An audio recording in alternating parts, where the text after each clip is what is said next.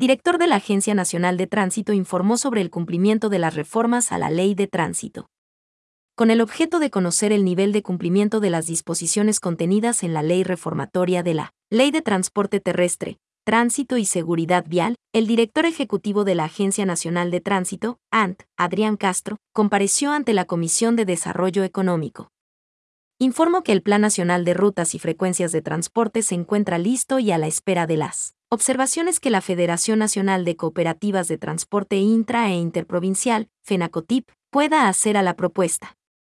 Destacó que ha sido un extenso trabajo que ha demandado visitas territoriales y levantamiento georreferenciado de todas las rutas y frecuencias de buses.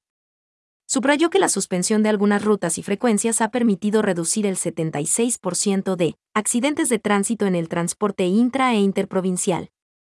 También dio a conocer que la ANT y el Ministerio de Transporte y Obras Públicas, TOP, han aprobado el 95% de metodologías tarifarias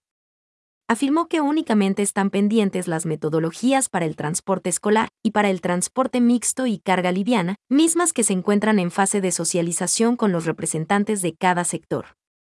Informó que días atrás, la ANT envió a la Comisión de Justicia de la Asamblea Nacional sus aportes respecto de las reformas al Código Orgánico Integral Penal, con el objeto de recategorizar las contravenciones de tránsito. Anunció, también, que el Reglamento de Simplificación de Trámites de la ANT, publicado la semana pasada en el registro oficial, establece que la matriculación vehicular se realizará cada cinco años, mientras que anualmente se cumplirá con la revisión técnica y se cancelarán las tasas locales y nacionales respectivas. Calificó como positivo el proceso de anulación de más de 85.000 licencias fraudulentas detectadas que ha permitido recuperar más de 10 millones de dólares americanos de dólares que iban a manos de tramitadores. Señaló que han invertido 5 millones de dólares en la adquisición de 540.000 láminas de placas de vehículos para eliminar definitivamente las placas provisionales de papel que propiciaban la evasión de impuestos, peajes y otras tasas, así como la impunidad en accidentes de tránsito y de hechos delictivos que involucran vehículos sin placas. Finalmente, destacó que la ANTA ha implementado nuevas licencias de conducir que abonan a la seguridad y cuentan con aspectos que cumplen las normas ISO internacionales.